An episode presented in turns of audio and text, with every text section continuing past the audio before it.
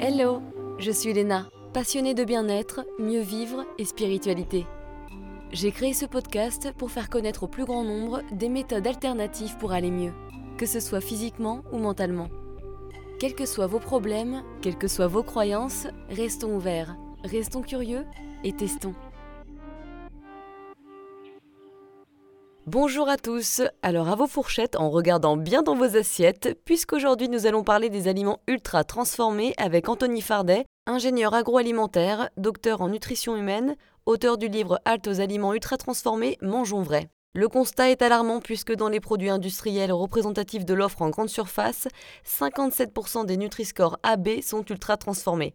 Ouh là là, ça fait peur. On est stressé au boulot, alors on mange rapido devant son ordi. On n'a même pas le temps de mâcher, on a faim deux heures plus tard parce qu'on est anxieux et qu'on gère pas nos émotions. Du coup, qu'est-ce qu'on va faire? On va à la cafette s'acheter une petite barre chocolatée bien molle et sucrée comme on aime. Le matin, c'est le jus d'orange du supermarché avec des choc ou du pain de mie au nut-nut. On ne prend plus le temps de cuisiner, alors on achète des sandwichs, des burgers, des yaourts au chocolat, des plats préparés sans âme. Mais que reste-t-il de l'aliment brut? Il est où d'ailleurs? Alors comment faire pour réduire les maladies chroniques? Comment faire pour augmenter sa qualité de vie? Comment faire pour manger mieux et de manière durable? C'est quoi d'ailleurs un aliment ultra transformé? Ça été créé quand? Est-ce que la pyramide des recommandations alimentaires que l'on voit dans les écoles est encore crédible? Prenez des notes mes petits, je peux vous dire que je ne l'ai pas trop interrompu tellement c'était intéressant. Cet épisode est d'ailleurs divisé en deux. Bonne écoute Bonjour Anthony, je suis ravie de t'accueillir aujourd'hui pour parler des aliments ultra transformés qui sont partout et qu'on a de plus en plus l'habitude de consommer malheureusement. Mais peut-être que ça va changer à la suite de l'écoute de cet épisode. Bienvenue Anthony. Bonjour Léna, merci de, m'avoir invité. Alors ce que j'aime beaucoup dans ton livre, c'est que toi-même tu t'interroges sur le fait que malgré le nombre d'années conséquentes de recherche sur la nutrition, sur les macro-aliments, malgré toute cette expérience, malgré toutes ces connaissances, les gens ils sont un peu de plus en plus en mauvaise santé en réalité. Oui, oui, c'est ça. C'est-à-dire qu'en fait, euh, la recherche en nutrition a commencé dans les années 1850-1860. Donc, ça fait quand même 170 euh, ans. Donc, il faut bien que les gens comprennent que la nutrition est une sous-discipline de l'alimentation. L'alimentation est une discipline qui est holistique par essence, c'est-à-dire multidimensionnelle, globale, et donc qui, inclut pas seulement la santé, mais l'environnement, euh, la socio-économie, les traditions culinaires, le plaisir, le partage, l'humain. Et euh, la nutrition est une science euh, plus réductionniste, c'est-à-dire qui s'est intéressée aux nutriments euh, pour, pour évaluer les besoins nutritionnels de l'homme, pour étudier de manière mécanistique le devenir métabolique des nutriments dans l'organisme, etc. Donc c'est une discipline qui est utile, qui a apporté beaucoup, qui a permis de lutter contre les déficiences, qu'il faut continuer évidemment. Sauf que ce n'est pas une discipline qui est utile pour lutter contre les maladies chroniques. Hmm. Euh, je m'explique, c'est-à-dire qu'on a continué sur ce logiciel euh, qui est nutricentré, ce qu'on appelle le nutritionnisme, ou euh, vouloir tout, expliquer par les nutriments. Donc c'est un mode de pensée philosophique qui est notamment hérité de la pensée de Descartes, qui, qui, disait que pour étudier un système, il fallait le déconstruire en ses entités isolées. Et donc l'aliment, on a fait la même chose, on a déconstruit l'aliment, on a étudié les nutriments, euh, donc euh, le chemin est encore long parce que les aliments fournis par la nature, c'est plus de 26 000 composés différents. Donc il y a encore du travail. Donc c'est un travail qui est nécessaire pour la connaissance théorique, académique, euh, peut-être pour des applications, on ne sait pas, pour le futur ou pour la nutrition clinique. Mais si vous voulez, pour, si tu veux, pour lutter contre les maladies chroniques, euh, il ne faut pas se servir de la nutrition. Ce n'est pas une discipline qui permet de, lutter contre les maladies chroniques, ni, pour la santé globale, euh, c'est-à-dire l'environnement. Il faut revenir à l'alimentation, c'est-à-dire avec l'aliment et non le nutriment. Et ce, changement de paradigme, on n'a pas su le faire. C'est-à-dire que autant la nutrition a permis de lutter contre les maladies de déficience, parce qu'on pouvait identifier euh, une vitamine, un minéral qui était déficient donc là, on a une cible précise. Donc si vous voulez, si tu veux, cette approche réductionniste a été très utile à cette époque pour lutter contre les déficiences vitaminiques et minérales. Mais euh, les maladies chroniques euh, sont multifactorielles. Euh, elles ont explosé après-guerre, dans, dans, les années 50 et 60 aux USA, avec les maladies cardiovasculaires. Et progressivement, sur la planète, eh bien, on s'est mis à mourir de plus en plus de maladies chroniques plutôt que de maladies de déficience. Si bien qu'aujourd'hui, les maladies chroniques, c'est 71,7% des décès sur la planète. Donc, mortalité précoce par maladie chronique. Voilà. Donc, on n'a pas su faire ce changement de paradigme, mais revenir à une approche plus holistique. Parce que la maladie chronique a des origines multifactorielles. Et vous pouvez très bien remplir euh, tous vos besoins en nutriments est tombé malade chronique. Si la qualité euh, matricielle on va en parler ça. De la calorie et des nutriments, c'est-à-dire, en fait, ce qui compte, c'est dans quel type de matrice les nutriments et les calories sont, insérés. Si cette matrice est dégradée, vous pouvez bien remplir tous vos besoins nutritionnels et tomber malade chronique. Donc, si, si tu veux, on, a, on, est, on est resté trop longtemps dans cette idée de vouloir relier les maladies chroniques à des nutriments, les acides gras saturés, le sucre, euh, les lipides, etc., etc., ce qui a amené à diaboliser certains nutriments et les aliments qui les contenaient. Donc, par exemple, euh, au XXe siècle, on a diabolisé les acides gras saturés et donc on a diabolisé les aliments qui les contenaient, c'est-à-dire les fromages, euh, le beurre, les œufs pour le cholestérol.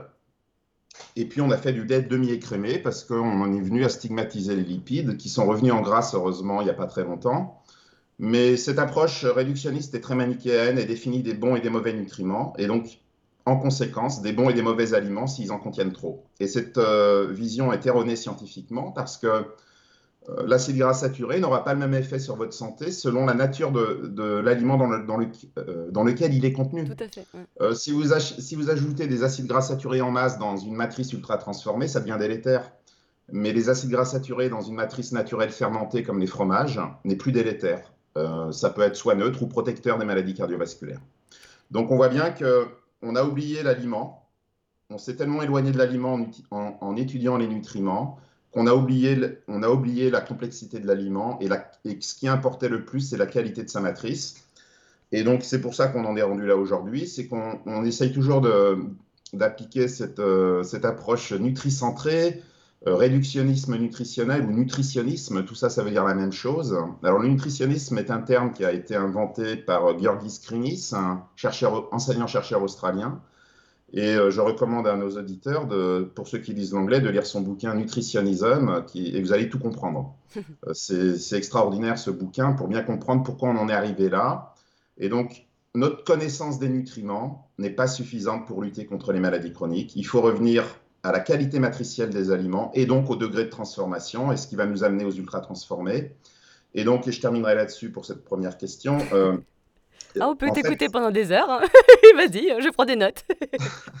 en fait, euh, les maladies chroniques sont d'abord liées à la qualité matricielle et non aux nutriments.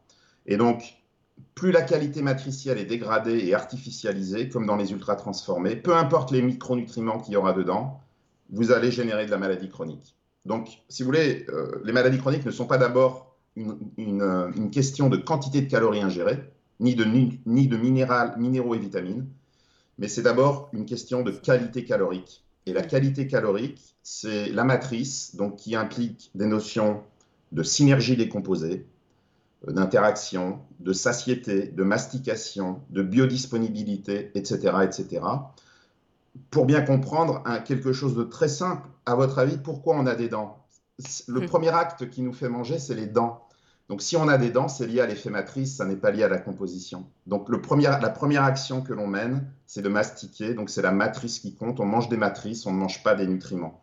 Donc euh, vous pouvez très bien euh, prendre un repas matriciel peu transformé et le même repas euh, reconstitué à partir des mêmes nutriments, en poudre avec de l'eau reconstituée, ce ne sera pas le même effet sur la santé. C'est ça, oui. Donc la qualité des calories est essentielle et les maladies chroniques sont bien liées à la dégradation et à l'artificialisation des matrices alimentaires qui dérégulent le devenir métabolique des nutriments. Je m'explique.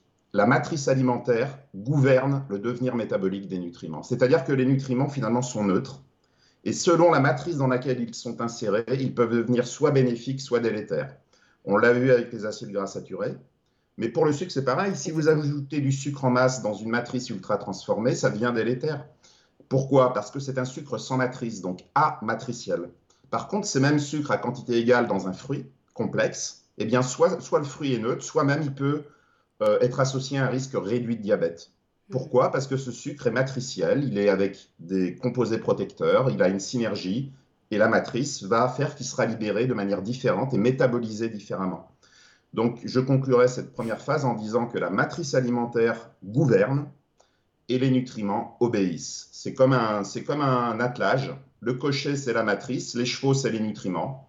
Eh bien, s'il n'y a pas de cocher, eh bien, les, les chevaux vont, vont, dans toutes les directions, ils sont plus guidés, et ça devient n'importe quoi. Et ça fait des maladies Et chroniques. c'est ce qui se passe avec euh, tous ces aliments ultra transformés qu'on nous vante euh, riches en micronutriments, euh, allégés en tels nutriments. Donc on est dans un réductionnisme nutritionnel qui, n'empêchera en rien de limiter les maladies chroniques. Et si ces nutriments, ça beau être allégé ou riche en vitamines, si la matrice est ultra transformée et que vous la consommez en excès, ça ne vous empêchera pas de tomber malade chronique. Ouais, ouais.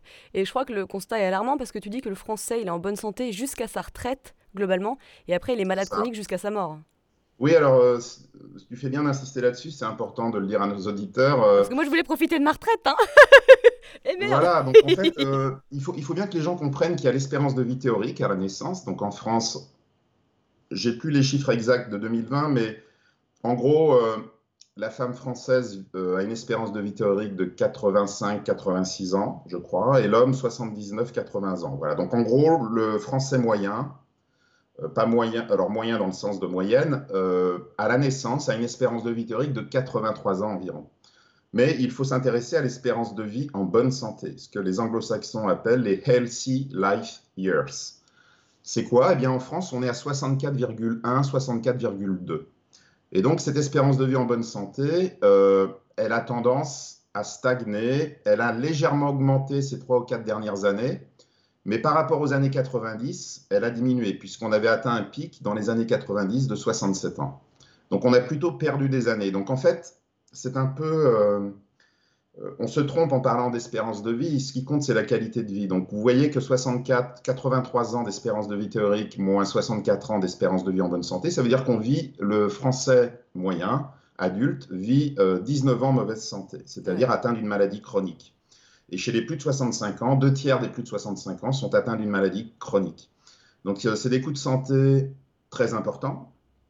Et donc, on voit bien qu'on prolonge la vie, mais on ne prolonge pas la qualité de vie. C'est-à-dire que les progrès de la médecine euh, ont permis euh, de prolonger les gens qui ont une maladie chronique, qui, qui meurent moins vite, mais on n'a pas vraiment, ils n'ont pas permis vraiment d'augmenter significativement l'espérance de vie en bonne santé.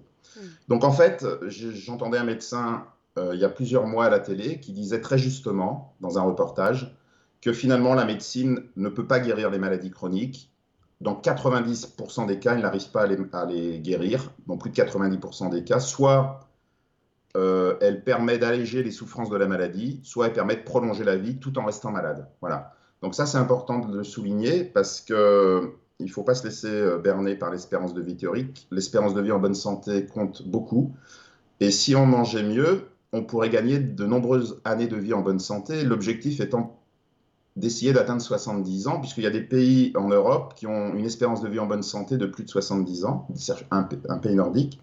Ouais. Et donc, l'enjeu est considérable parce que même si, par exemple, avec l'alimentation, on gagnait seulement 5 ans de vie en bonne santé, c'est énorme. 5 ans de vie en bonne santé, qu'on multiplie des millions de personnes, c'est des, euh, des, économies euh, de santé publique gigantesques. Euh, ça veut dire moins de lits d'hôpitaux. Donc en fait, l'enjeu, l'enjeu est considérable parce qu'on aurait d'abord des, une population senior pleine d'énergie vitale, en bien meilleure santé, donc qui pourrait mieux contribuer à la société. Les économies gigantesques réalisées pourraient être mises pour améliorer les, les, soins de santé pour ceux qui sont vraiment malades, parce que c'est normal de tomber malade au bout d'un certain temps. Mm. Ça fait partie de la vie. Et donc, ça nous amène à l'alimentation préventive, c'est-à-dire qu'il faudrait tout miser sur la prévention, c'est-à-dire qu'au lieu de, en fait, au lieu de dire, oui, il n'y a pas assez de lits d'hôpitaux, il faut créer des lits d'hôpitaux, on devrait tout miser sur la prévention pour que, on se, pour qu'au contraire, on ait moins besoin de lits d'hôpitaux et qu'ils diminuent. Oh oui, alléluia Totalement. Donc en fait, euh, l'alimentation préventive, c'est bien se nourrir euh, du périnatal euh, jusqu'à l'optimum de santé, qui les fonctions physiologiques arrivent à un optimum et ensuite elles déclinent naturellement. Euh, donc l'alimentation préventive primaire, c'est de faire que cet optimum soit le plus élevé possible, de façon finalement à ce qu'on rapproche le plus possible la maladie de la mort. C'est-à-dire que l'espérance de vie en bonne santé se rapproche le plus possible de l'espérance de vie théorique. Mmh. C'est ça l'enjeu. Et pour ça, l'alimentation est un levier formidable. Il y a aussi l'activité physique. Bon, après, il y a des facteurs qu'on maîtrise moins, comme la pollution environnementale, qui. Exactement. On sait qu'il y a l'alcool et le tabagisme. Mais si, si vous voulez, l'alimentation euh, reste le pilier fondamental pour plusieurs raisons. D'abord, on mange deux ou trois fois par jour. C'est ce qu'on met dans notre corps. Donc, ce qu'on met dans notre corps deux, trois fois par jour n'est pas anodin.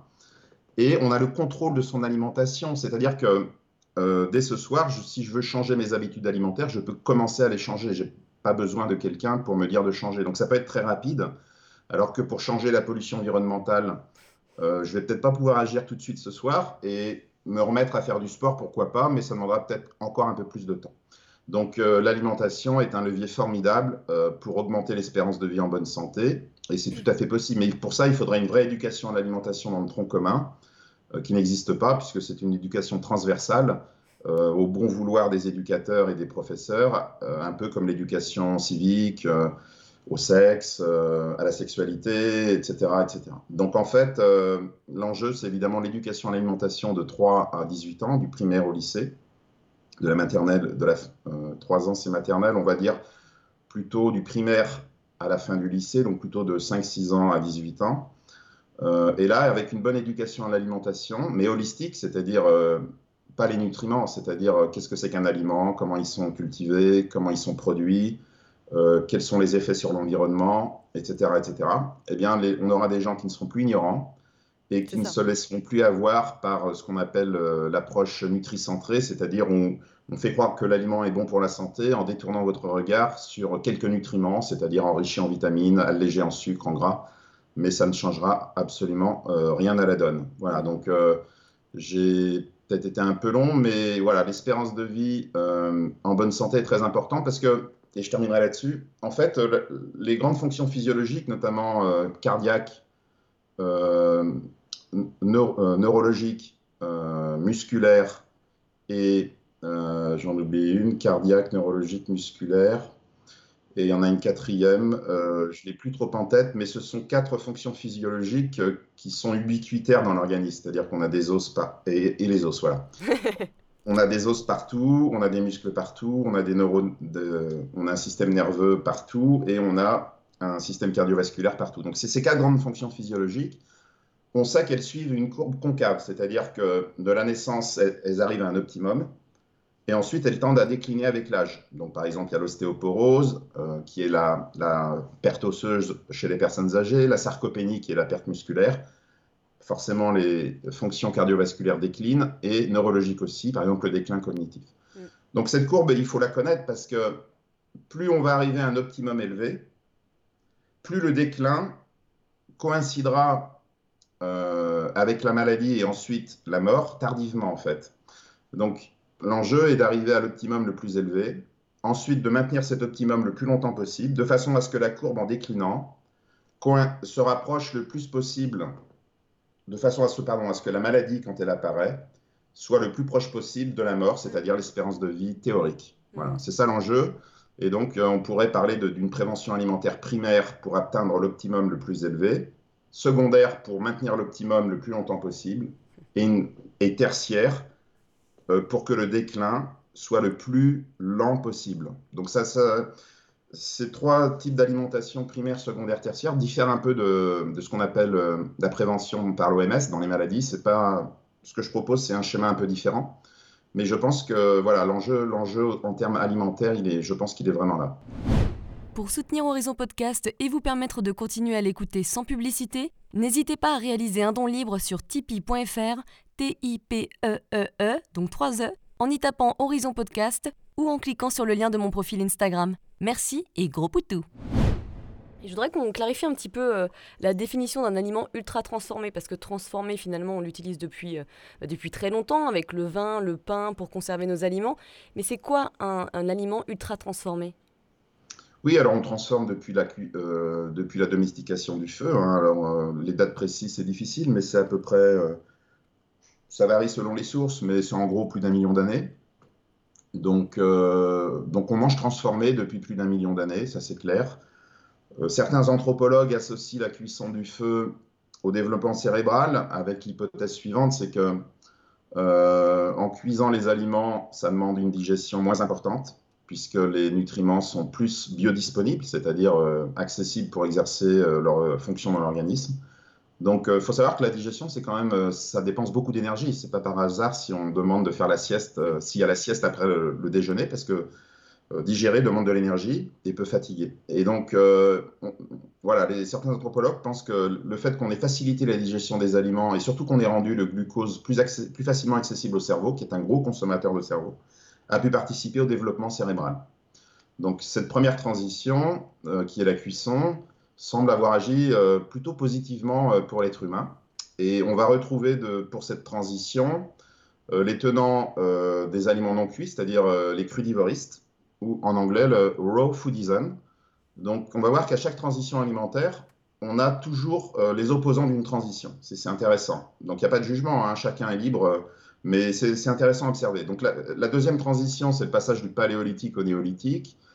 des chasseurs-cueilleurs aux agriculteurs-éleveurs il y a 12 000 ans. Enfin, tout le monde, je crois que beaucoup de gens connaissent cette transition. Alors, Là aussi, c'est intéressant parce qu'en fait, on, s'est mis à produire trois grands groupes d'aliments euh, qui n'étaient pas consommés aussi, aussi, massivement avant ou de manière sans doute très épisodique. C'est les céréales, les produits laitiers et la viande d'élevage. Parce que si vous voulez, euh, pour consommer ces trois produits, il faut être sédentaire.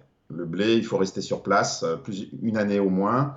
Donc, et là, vous retrouvez les tenants du régime paléolithique qui justement rejettent ces trois grands groupes de produits et pensent que la plupart de nos maux euh, et de certaines maladies chroniques sont liées à une consommation excessive de céréales, produits laitiers, voire de viande d'élevage. Ensuite, troisième transition, et on va venir aux aliments ultra transformés, c'est euh, les premiers aliments industriels produits en grande quantité, donc avec Nicolas Appert euh, sous le règne de Napoléon, qui a et l'invention de la conserve avec l'apertisation en 1795. Et donc, euh, bah, les conserves, euh, ça répondait à une demande d'avoir des aliments qui se conservent longtemps pour les gens qui, parcouraient de grandes distances. Donc, euh, on va citer surtout les soldats mm. pendant les guerres et puis les marins au long cours. Donc, notamment, la conserve a permis de lutter contre le scorbut et la déficience en vitamine C. Donc, vous voyez qu'on mange transformé depuis plus d'un million d'années et on mange industriel depuis deux siècles et plus de deux siècles. Donc, et voilà, et là, on a aussi des opposants à cette troisième transition, c'est ceux qui rejettent tout aliment industriel. Donc on voit que la vraie question que, que l'on se pose en tant que chercheur n'est pas la transformation en tant que telle, puisque dans ces trois premières transitions, ça a plutôt été bénéfique, soit pour le développement cérébral, l'essor des grandes civilisations, ou pour lutter contre des déficiences et accompagner l'essor des grandes villes. Non, la question qu'on se pose, c'est quel est le degré de transformation qui est acceptable pour la santé. Mhm, Jusqu'à quel point on peut transformer sans altérer la santé humaine et l'environnement, c'est-à-dire la santé globale. Mm. Et on va voir que la quatrième transition est justement euh, la, pas bonne, c'est-à-dire que sous couvert d'innovation euh, technologique, de progrès, en fait, on va voir que l'ultra-transformation n'est pas un progrès, mais plutôt une régression. Et de revenir en arrière vers des vrais aliments n'est pas une régression, mais serait un progrès en fait. Exactement. Et donc euh, l'ultra-transformation, le premier... Alors, l'ultra-transformation a explosé après-guerre. Euh, en fait, euh, pour comprendre cette transition, on va définir rapidement ce que c'est qu'un aliment ultra-transformé. C'est un aliment qui contient au moins un marqueur d'ultra-transformation. Donc il faut qu'il y ait un marqueur, c'est ces marqueurs qu'on trouve dans la liste des ingrédients, pas dans la composition. Parce que la composition, ça ne sert à rien pour un aliment. Euh, je rappelle qu'aucun aliment n'est équilibré nutritionnellement, donc l'équilibre nutritionnel d'un aliment n'a aucun sens scientifique. Euh, il n'y a que le lait maternel qui est équilibré nutritionnellement, ce qui fait que l'enfant peut boire du lait et ne boire que du lait maternel sans avoir besoin de, manger d'autres aliments. Par contre, une fois qu'on passe à l'alimentation classique, euh, si on dit de manger varié, c'est bien avec l'idée derrière la tête qu'aucun aliment n'est équilibré nutritionnellement. Sinon, on ne dirait pas de manger varié. Euh, s'il y avait un aliment équilibré nutritionnellement, eh bien, la planète entière pourrait manger le même aliment tous les jours sur toute la planète. Donc, on aurait une monoculture d'un seul aliment sur toute la planète. Donc, vous voyez bien que ça n'existe pas. Et quand vous savez que tous les aliments, c'est plus de 26 000 composés différents, vous comprenez bien que l'équilibre nutritionnel n'a de sens qu'au niveau du régime alimentaire sur une semaine. C'est là que l'équilibre nutritionnel a du sens. Non, au niveau de l'aliment, on va y revenir tout à l'heure. Euh, ce qui compte dans le choix, ça va être la qualité matricielle de l'aliment. C'est-à-dire qu'en fait, un aliment sain n'est pas un aliment équilibré nutritionnellement, puisque ça n'a pas de sens. Un aliment sain est l'aliment le moins transformé possible, c'est-à-dire qui a conservé sa qualité matricielle. J'ai fait une petite divergence et je reviens à cette dernière transition. Donc, quels sont ces marqueurs d'ultra-transformation euh, dans les aliments ultra-transformés? C'est ça qui est très important et qu'on peut détecter sur l'emballage dans la liste des ingrédients. Il y en a quatre. Vous avez les additifs dits cosmétiques, c'est-à-dire pour modifier goût, couleur et texture. texturants, liants, exhausteurs de goût, modificateurs de goût et colorants. C'est à, peu près 80% des additifs sur les 339 autorisés au niveau européen. Hmm. Pas tous les additifs. Hein. Les conservateurs n'entrent pas dans la définition d'ultra-transformation. Euh, ensuite, vous avez ce qu'on appelle bah, tous les arômes synthétiques, naturels, extraits aromatiques. Euh, là, il y en a plus de 2800 en France utilisés. Alors, dans le monde, je ne sais pas. Ensuite, vous avez euh, ce qu'on appelle les ingrédients ultra transformés à partir des, grands nutriments. Donc, ça va être, pour les glucides, ça va être tous les sucres ultra transformés. Donc, vous avez, la liste est longue. Hein. Ouais, mais les gens vont les reconnaître, hein, puisque quand on lit la liste des ingrédients, ils sont très présents. Donc vous avez le sirop de glucose fructose, le sirop de glucose, les maltodextrines, les dextrines, le polydextrose, le dextrose, le sucre inverti, euh, les sucres alcool ou les polyols. On dirait euh, que tu nous fais une poésie là. voilà, la liste est longue. Amidon, amidon modifié. Euh, ensuite, vous avez les protéines ultra transformées, donc les isolats de protéines qu'on trouve dans les substituts de viande, dans certains produits laitiers, les isolats de protéines de lait, de soja, de pois. Euh, le gluten, euh, isolat de gluten. Vous avez les protéines hydrolysées. Ensuite, dans les lipides, bah, vous avez les graisses raffinées hydrogénées, par exemple. Et enfin, dans les fibres, vous avez les isolats de fibres. Donc vous voyez, et enfin, pardon, quatrième marqueur d'ultra-transformation MUT, ce sont, euh, le quatrième, ce sont des traitements technologiques très drastiques, sans commune mesure en cuisine et qui ont été inventés après-guerre et qui déstructurent beaucoup la, matrice alimentaire. Donc les deux plus connus, c'est le soufflage et la cuisson-extrusion. Alors la cuisson-extrusion, vous la trouvez beaucoup dans les céréales petit déjeuner pour enfants avec toutes ces formes ludiques. Euh, le soufflage, bah, par exemple, c'est des galettes de riz blanc soufflées, même si elles sont bio, euh, elles sont ultra transformées. et vous verrez qu'il y a un point commun à ces quatre marqueurs d'ultra transformation, c'est une dégradation excessive de la matrice, soit par un traitement technologique directement appliqué à l'aliment, qui explose la matrice et rend l'amidon presque proche d'un sucre ou du glucose, parce qu'en déstructurant, ça facilite la digestion. Donc une galette de riz blanc soufflé a un index glycémique élevé, et ce, riz blanc soufflé est très proche euh, du glucose pur.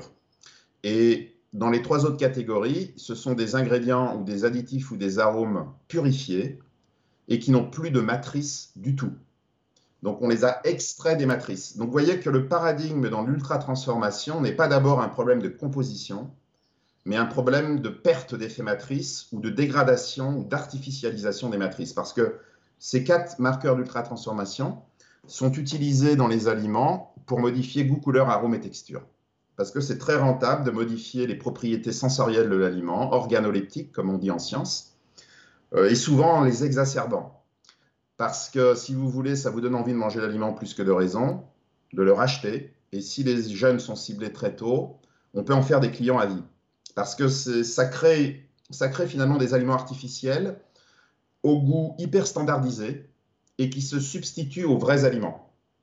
Par exemple, euh, le pain de mie et les céréales du déjeuner pour enfants se sont substitués au vrai pain. Euh, les laits infantiles se sont substitués au lait maternel. Le soda, par exemple en Amérique du Sud, se substitue à l'eau, si bien que certains ne boivent plus d'eau, mais ne boivent plus que du soda. Euh, les nuggets de poisson se substituent au poisson.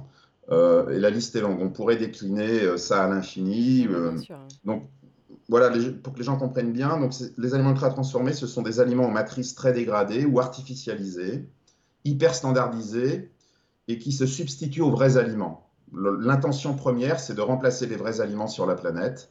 Alors, ils sont à très bas coût parce que les ingrédients ultra, utilisés comme marqueurs d'ultra transformation sont très bon marché.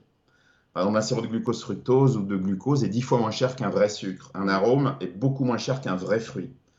Mais c'est très dangereux parce que ça éloigne les plus jeunes des vrais aliments.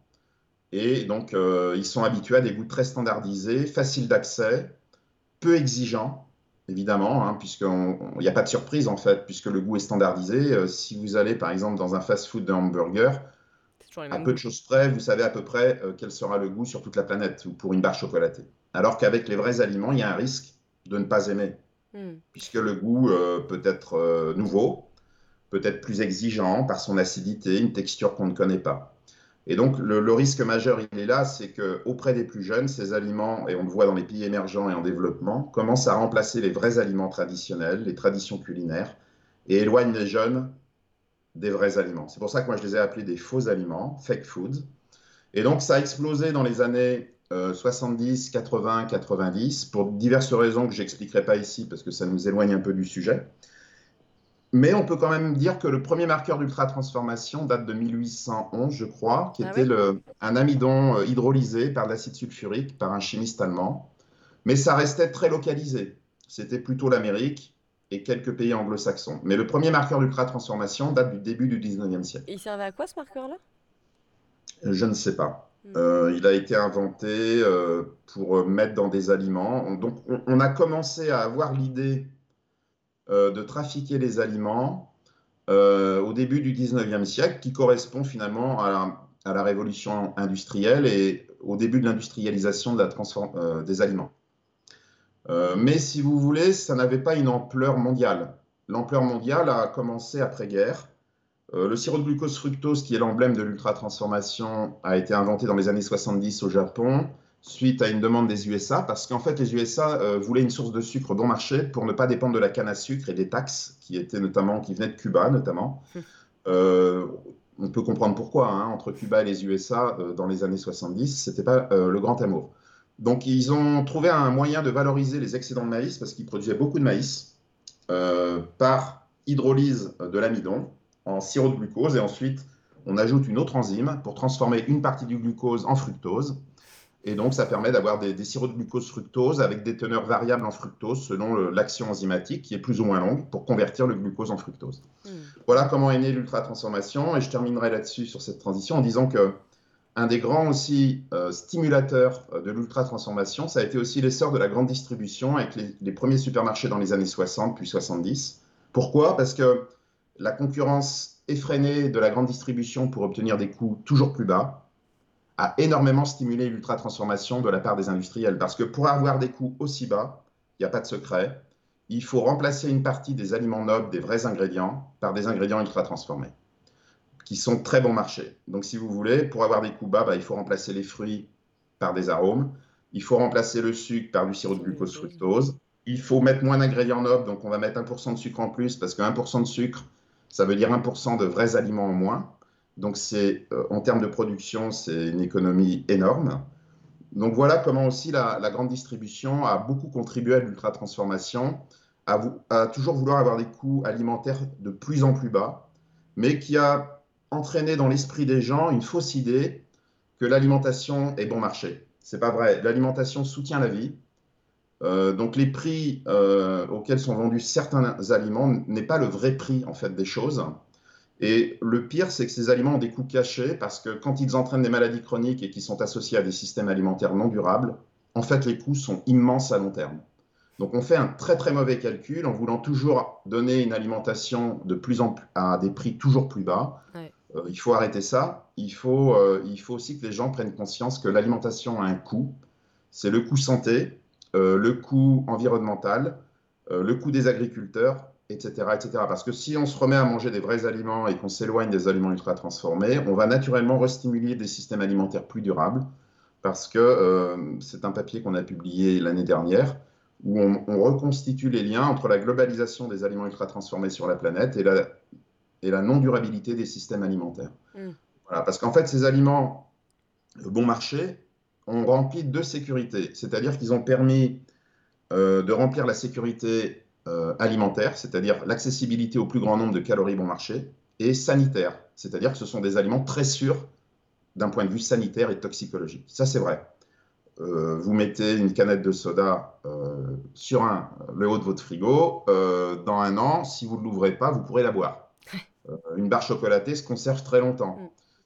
Sauf que on a favorisé la, sécurité alimentaire et sanitaire au détriment de deux, des deux autres sécurités, euh, santé, nutrition et environnement. Et donc, aujourd'hui, le challenge pour l'industrie, c'est de combiner les quatre sécurités. C'est-à-dire de faire des aliments qui, qui, sont sûrs sur le plan sanitaire, que chacun ait accès à une alimentation de qualité sur la planète, mais tout en protégeant l'environnement et la santé. C'est ça le nouveau challenge. Et les ultra-transformés, malheureusement, euh, n'ont pas permis de préserver l'environnement et la santé humaine. On, pourrait y revenir tout à l'heure. Mm. Donc voilà, cette quatrième transition, en fait, euh, autant les trois premières transitions que j'ai citées ont été plutôt positives pour le développement humain euh, des civilisations des grandes villes, ou pour les gens qui, faisaient des longs déplacements. Autant la dernière transition, malheureusement, c'est plutôt une régression parce qu'en fait, on ne peut pas toucher aux aliments comme ça. les aliments ne sont pas des voitures, on ne les vend pas comme des voitures. L'alimentation, c'est comme l'eau qu'on boit, l'air qu'on respire. On doit respecter les aliments. Et donc, c'est pour ça que moi, je, je parle du respect de l'aliment. Et respecter l'aliment, c'est développer les aliments avec les matrices les mieux préservées possibles. C'est ça un aliment sain, c'est un aliment qui a gardé sa qualité matricielle. Donc sa forme originale, hein, quand on dit matrice. Oui, alors après, on peut la modifier, évidemment, mais euh, parce qu'il y a des aliments qu'on est obligé de cuire, sinon on ne peut pas les manger. Oui, les légumineuses, ce genre de choses, mais ça garde sa matrice, c'est juste que ça a été cuit. Voilà, on peut, on peut aussi... Euh, bon, il y a des le fromage, c'est quand même un peu loin du lait, c'est pas la même matrice. Mais on n'est pas dans, ces, si vous voulez, les, grands traitements technologiques traditionnels avant l'ultra-transformation, c'était euh, les traitements mécaniques, fermentaires, thermiques et l'ajout d'ingrédients culinaires comme le salage, le mm. sucrage pour conserver les fruits avec les confitures. Hein. Si on a fait des confitures, euh, l'idée c'était de, de, conserver les fruits toute l'année. Et on s'est vite rendu compte que le sucre permettait de conserver au niveau sanitaire. Mais l'ultra-transformation, vous voyez qu'on va beaucoup plus loin. C'est-à-dire qu'on va jusqu'à déconstruire l'aliment en ses éléments élémentaires, en ses briques élémentaires. C'est de là que vient le mot ultra, dans le sens où on déconstruit l'aliment et que l'effet matrice est dégradé et artificialisé. Donc le mot ultra, vient de là, et son sens est très important. Et on est très loin des autres traitements que je vous ai cités qui existent depuis la nuit des temps parce qu'il n'y avait pas de maladie chronique avec les, traitements précédents. Il n'y avait pas une épidémie d'obésité, de diabète avec ces aliments. C'est bien avec les ultra transformés qu'on observe une évolution parallèle des grandes maladies chroniques. Partout où les aliments ultra transformés pénètrent un pays, eh bien, on voit en parallèle apparaître les maladies chroniques. On vient d'étudier la Chine et l'Inde. Eh bien, on voit qu'il y a un parallèle entre l'augmentation euh, des calories ultra transformées qui sont consommées et euh, l'évolution du diabète de type 2 de l'obésité, du surpoids et des maladies cardiovasculaires, notamment en Chine. C'est très très net. Donc, et, même dans les zones euh, où il y avait des régimes plus traditionnels, comme Okinawa, méditerranéen. Ça commence à arriver Voilà, les aliments ultra transformés commencent à pénétrer ces régimes. Et on voit, là où il n'y avait pas de maladie, bah, les, maladies commencent à apparaître. Alors évidemment, il n'y a pas que l'alimentation, il y a aussi il y a d'autres facteurs comme le stress, la génétique, la pollution environnementale, le tabagisme, l'alcoolisme, mais l'alimentation reste quand même euh, un levier très important et il a été publié dans The Lancet euh, il y a 3 ou 4 ans que sur la planète, sur les 56 millions de décès par an, entre 56 et 60 millions selon les années, eh bien 11, 11 euh, millions de décès prématurés étaient liés à une mauvaise alimentation. Hmm. Donc ça veut dire un décès prématuré sur 5. Ah oui, c'est énorme. énorme. je dis bien prématuré parce qu'il faut bien mourir. Euh, donc en fait, ce qui compte, c'est le mot prématuré, c'est-à-dire que des gens qui auraient pu mourir, mais plus tard. c'est ça, ouais. La suite la semaine prochaine? En attendant, on va aller refaire nos courses.